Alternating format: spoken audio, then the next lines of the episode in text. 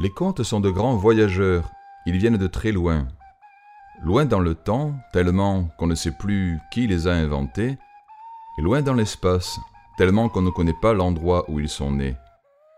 Après avoir beaucoup voyagé, voilà cinq contes de folklore qui viennent vous visiter. Accueillez-les. Ils vont se reposer un instant, et puis ils reprendront leur route, et vous, vous reprendrez la vôtre, plus riche encore d'une histoire à raconter.